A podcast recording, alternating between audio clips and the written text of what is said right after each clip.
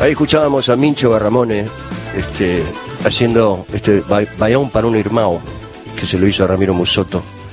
Eh, antes de, de comunicarnos con él y de charlar un rato con él, quiero contarles que Mincho estuvo con artistas muy grosos, como Chico César, Daniela Mercury, Andrea Bujamra, que aquí alguna vez lo escuchamos, eh, Leo Maslía, Rubén Rada, León Gieco, el querido Kevin Johansen, etcétera, etcétera. Eh, una gran carrera, un carrerón realmente. Y por suerte lo tenemos ahí para charlar un rato. ¿Estás por ahí, Mincho? Hola, ¿cómo estás? ¿Cómo te va? ¿Qué decís? Oh, apenas, bien, gustazo. Igualmente para mí, amigo. Bueno, acá la tengo la rubia Alicia, que es como una familiar tuya, me dijo, que son Sí, muy amigos. sí. ¿Qué haces, amigo? Oh, Ali. Muy bien. Eh, acá estamos, te convocamos, este, por supuesto que Alicia ya te conocía mucho. Eh, yo te conocí a través de mi hermano, mi hermano Polo, este, Pablo, que tal vez alguna vez estuvieron juntos por ahí, pero mi hermano me hablaba mucho de Ramiro y de vos. Ya. Este, así que, y nos está escuchando casualmente, está, está- está en Bulgaria mi hermano. Eh, Así que mira qué lejos que está mi hermano de este lugar que nosotros estamos recorriendo con, con la música, que es el nordeste de Brasil. Como digo yo siempre, una de las, de las fábricas mundiales de música. Este, eh, y, y por eso te convocamos, porque sé que sos alguien que sabe y que ha vivido en ese lugar. Es música de la tierra, es muy difícil hacer esa música si no estás ahí. Contame y contanos a todos, ¿cuáles son las características eh, generales de la, de la música del Nordeste, a diferencia de otras regiones de Brasil?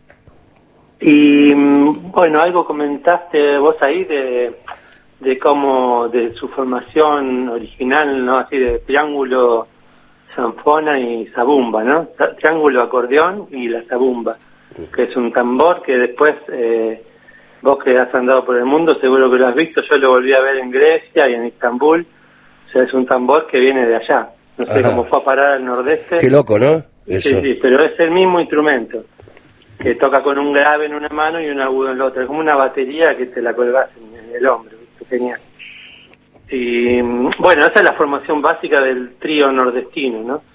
Y, y es una música que, lo lindo que tiene es que es muy alegre, muy danzante, y pero también tienen como la letra, a veces tiene un contenido que, que, no es tan alegre, ¿no?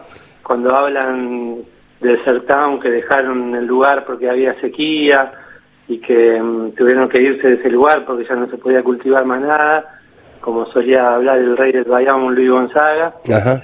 y son, viste, vos lo escuchás y, y, mm, es lo que tiene la música brasilera, que creo que es uno de los grandes jeites de la música brasilera, es que el ritmo te hace parecer que es todo alegre y si no entendés el idioma te parece que está todo bien. Exacto. Pero a veces en la letra no está todo bien. ¿no? No, claro, exacto. Es, es- es música alegre con letras muy tristes a veces y trágicas, Sí. porque incluso esto es música campesina, como también hay mucho, mucha temática de música de ex esclavos o de esclavos, eh, que, que, general- que generalmente son, son hijos de, las letras, digo, son, son este, producto de pobreza, de miseria. Y que reflejan eso, y la de- vida cotidiana. Y de injusticia, ¿no? También. y que- Sí, sí, sí, sí.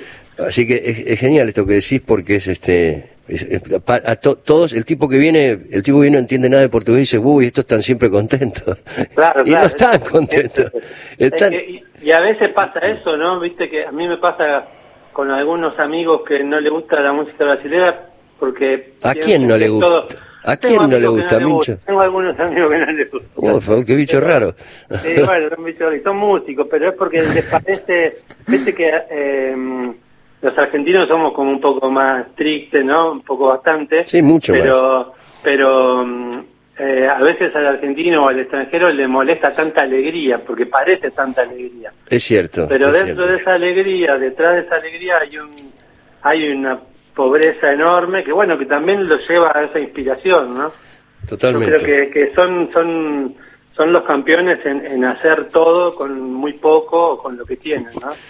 Totalmente. Eh, incluso nosotros estuvimos, este, en, uno de lo- en una de las emisiones del programa, estuvimos eh, haciendo una especie de recorrido por música muy afro, ¿viste? Por, por lo que realmente sigue siendo afro, afro casi con nada de influencia instrumental o armónica de, de- de la- de Euro- de Europa, ¿no? Los- del colonizador. Y este y Brasil sigue siendo el campeón mundial, ¿no? En eso. Brasil, Brasil es muy afro, sí. Es muy afro. Es el país que tiene más población negra fuera de África en el, Claro. en el mundo. Eh, co- contame un poco sobre Ramiro Musoto, otro, otro capo total que también yo conocí a través de mi hermano, recién lo contaba. Este, y cómo, y cómo, cómo fue trabajar con él, qué te enseñó, Eh, contame eso. Y Ramiro, mira, te cuento rápidamente porque el programa es corto, ¿no? Tranqui, tranqui, podemos charlar, ¿eh? Este- Bueno, en- en está bien, está bien. estamos en Radio Nacional, por suerte. Es que podemos darnos lujos, no te preocupes. Pero Ramiro yo lo conocí, yo me fui a Brasil en el 94 y a Ramiro lo conocí en el 2000, 2001. O sea que yo tuve bastante tiempo, viste, me, me fui así muy solo con mi bajo, yo soy bajista, fui con un bajo. ¿Dónde lo conociste a él? Lo conocí eh, la primera vez que lo vi tocar, o sea, la primera vez que estuve, en el mismo lugar físico fue en el Olimpia de Sao Paulo, que un amigo, Mauro Sánchez, que era el percusionista de Chico César, en esa época tocábamos juntos y me dijo, vamos a ver a Lulú Santos. Ajá. Y vamos, y llegamos, llegamos un poco tarde, el show ya había empezado, y justo cuando entramos, están tocando la banda de Lulu Santos, se va y queda solo un músico con un berimbau y con una base de MPC atrás, Ah, mira.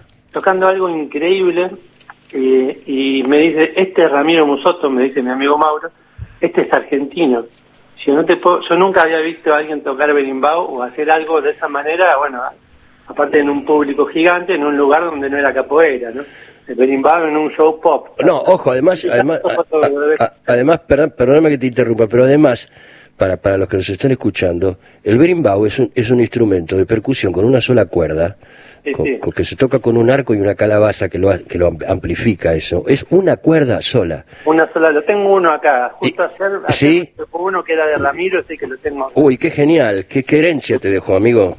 Sí, sí, bueno, fue una historia muy linda, bueno, después que Después, cont- de- después contámela, cont- se termina- Dale, dale, dale. Pero bueno, la primera vez que lo vi, o sea, fue impactante musicalmente, ¿no? O sea, el tipo, escuché algo que no había escuchado nunca en mi vida, una MPC programada por él, que es un campeón en MPC, y, y, y él tocando el berimbau, su tema Tezcatlipoca, es un tema que lo pueden buscar en YouTube, que está, que bueno, después eso era un- una grabación de un show en vivo de Lulu Santos y quedó ese tema como un track separado, ¿no? Como un tema de Ramiro. Una gentileza de Lulu le dijo, te dejo un- meter un temita tuyo. Y bueno, es algo, ya si te quiero contar algo de Ramiro, te entré por un lugar increíble que es el tipo ya mete un tema solo de berimbau dentro de la música pop, que era algo que no había hecho nadie. Claro. Entonces, bueno, ya en- entraba, eh, Ramiro se fue muy joven y, y aprendió todo muy rápido, fue muy preparado. Y lo que me pasó a mí fue, al conocerlo, después me mudé, yo vivía en Sao Paulo, me mudé a Río y me mudé al mismo barrio de él. Ajá. Y, y bueno, y nos conocimos el primer día, yo lo llamé de un teléfono público porque yo recién llegaba a Río, no conocía a nadie, y, y lo llamé como diciendo, che, ahora tengo teléfono, eh, tengo un, no, un VIP tenía en aquella época. Claro, los sí, Los, los sí. ¿viste? Sí, y y te, te dejo mi número, y dice, bueno, bueno, y, y, y, me- y lo primero que me dice para que tengas idea de, de lo que era como persona, porque era fantástico, era una persona increíble, muy un hermano, ¿no? O sea, fue muy loco, ¿viste? Esas cosas que conoces gente, a vos te debe haber pasado, Sí.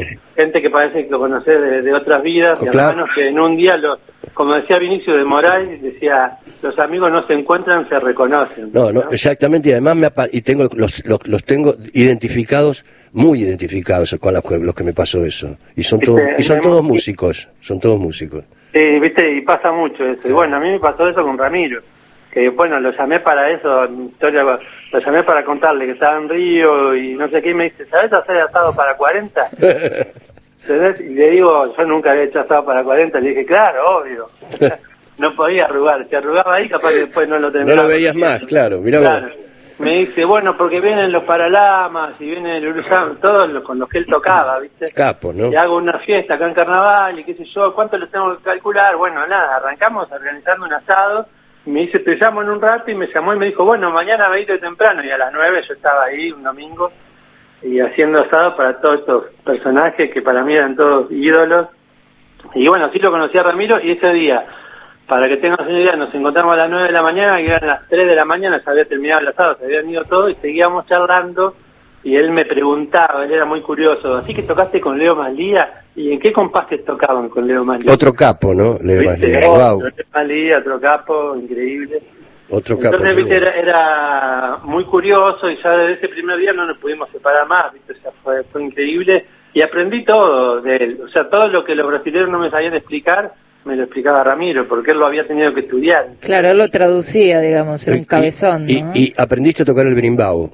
O sea, él, te- con él te él tocar enseñó. berimbau, él me enseñó. Es como Tenés el de él, ahí. Sí, Tengo- sí, esto lo, eh, él lo dijo recién. Sí. Es como si te hubiera enseñado a tocar el bandoneón Piazzolla o Troilo, ¿no? Sí, sí, Es- más o menos. Más o sí. menos. Eh, es Lo que hizo Ramiro con el berimbau no lo había hecho, su ídolo obviamente era Naná Vasconcelos, ¿no? Claro, claro. Y el otro día hablando con un amigo de Neuquén, con Mario Jiménez, eh, decía que su hermano, el, eh, Biafra, que era un profesor de Ramiro, cuando Ramiro era joven le dijo, un día vas a tocar con Naná Vasconcelos, acordate. Y Ramiro terminó tocando con Naná Vasconcelos un año antes de fallecer. Ah, sí. Hizo un show, sí, hicieron un show en dúo con Naná Vasconcelos. Estábamos de gira en París y, y Ramiro se tomó un avión un viernes para tocar el sábado con Naná. ¿En dónde? El domingo eh, en Salvador. Ah, mirá, o sea, estaba de gira y se fue de la gira para tocar Sí, con la... sí. Wow, wow. ¿Tenés ahí como para tocar algo? Que- Sí, sí, que- sí, sí. Para mostrar cómo suena. Dale, ¿Puedo tocar un segundito? Ahí va. por Dale, supuesto, dale. dale, claro. Estamos... Porque él contaba... eh, Estamos, eh, les, les quiero contar a todos que estamos hablando con Mincho Garramone, que es un músico argentino que vivió mucho tiempo en Brasil, porque estamos recorriendo el nordeste de Brasil, o la música del nordeste de Brasil, y hablamos, estábamos hablando de Ramiro Musoto, a los que recién te engancharon, ¿no? Que fue un maestro del berimbau y que le enseñó a tocar el berimbau a Mincho. Ahí va, Escucha. dale. Muy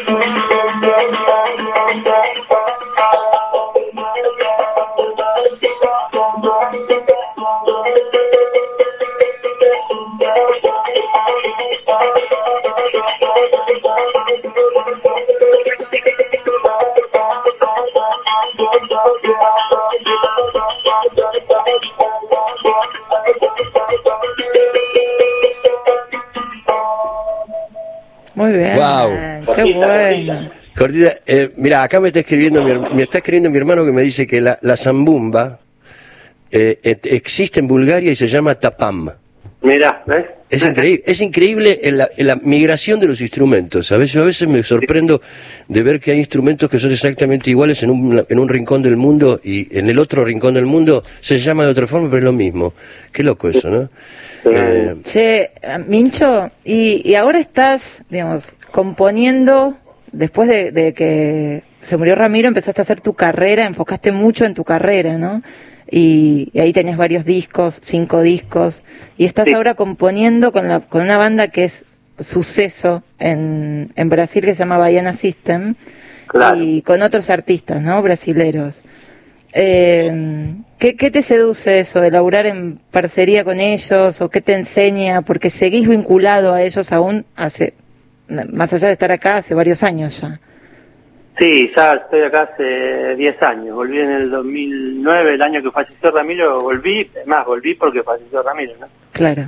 Y lo que sigo en contacto siempre en Brasil, eh, en 2009 tocamos con el trío eléctrico de Ramiro Musoto en Salvador.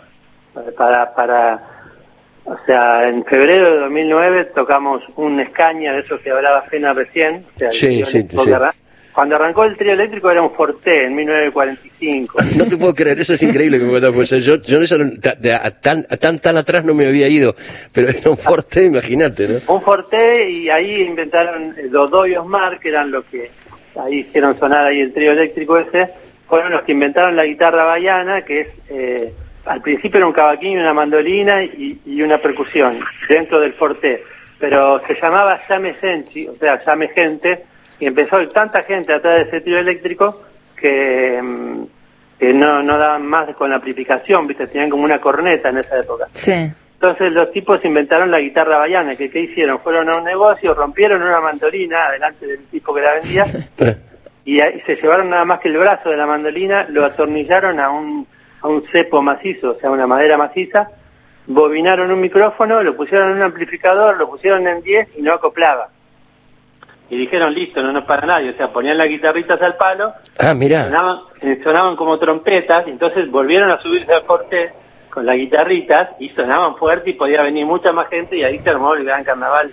Así nace el carnaval de Bahía de los tríos eléctricos que se mantiene hasta hoy. Hasta hoy, sí, sí, sí, Estamos yo hablando de estuve. 1950, o sea, es una cosa es increíble. Mira, vos sabés que eh, Y ahora que me y vos tocás esa guitarrita. es que a mí Yo me, toco esa guitarra, yo soy el, el segundo argentino que toca esa guitarra. me gusta, me gustaría mucho tener una guitarrita de esas. Claro, es que no, no se toca, mu- no hay muchos. No, no. Ahora está como revalorizándose o no. Sí, sí, sí, ahora está como volviendo, pero siempre fue un instrumento de carnaval, solo se tocaba para carnaval y solo se tocaba ese repertorio de, de Dodoy Omar, que son unos fregos como ese que escucharon recién, hay muchos, Ajá. son como clásicos. Y bueno, cuando yo fui en el 2009, todo esto fue introducción para, para contar cómo, cómo termino conociendo a la gente de Bayana System, Eh, el trío eléctrico de Ramiro, imagínate una escaña que dice Ramiro Musoto Afrosudaca, se llamaba así, el- la primera vez que un trío eléctrico lleva un nombre de un argentino.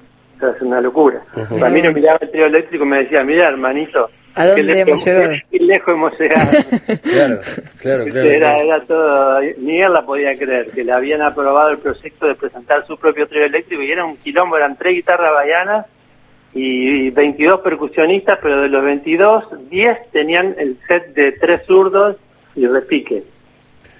¿Viste ese set que usan lo- los bayanos, que son tres zurdos afinados diferentes, Sí. en una mano y en la mano izquierda tocar el repique? Bueno, había 10 que tocaban eso al unísono. ¿sí? Imagínate todo eso arriba de un camión al volumen ese que vos decís que te dejaba sordo. Bueno, eh, bueno, ahí conocí a ahí el otro guitarrista era Julio Moreno, que es de Bahía Blanca también. Ah, mira, o sea, o sea, arge- argentinos bahianizados Sí, directamente. sí, ahí estaba Mario Jiménez de Neuquén también, no, y había un montón de Salvador, y después había un suizo, eh, que también que era un gran pandeirista, que era alumno de Ramiro, que también lo subió al eléctrico, había un chileno, viste, Ramiro era así, Ramiro unía... Bueno, por eso Orquesta Sudaca se llamaba.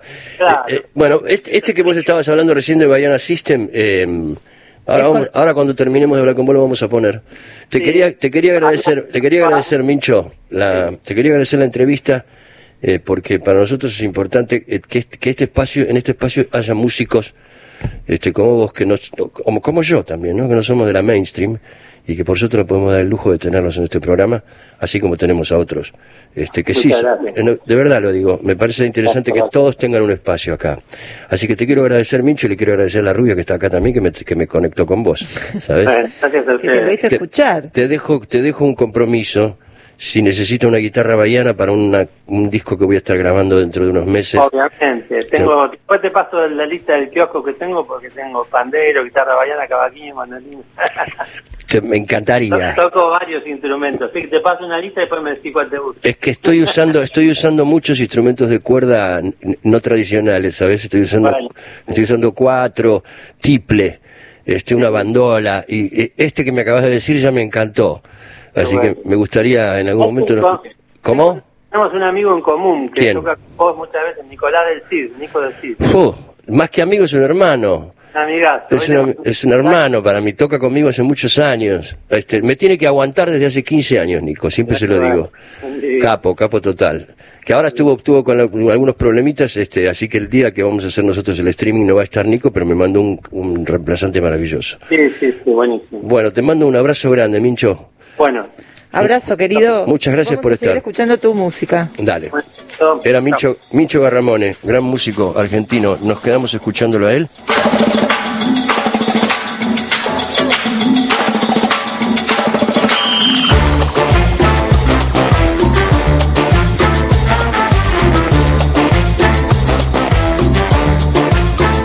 Sábados de 17 a 19. La clave. Con Fena de la Mayora.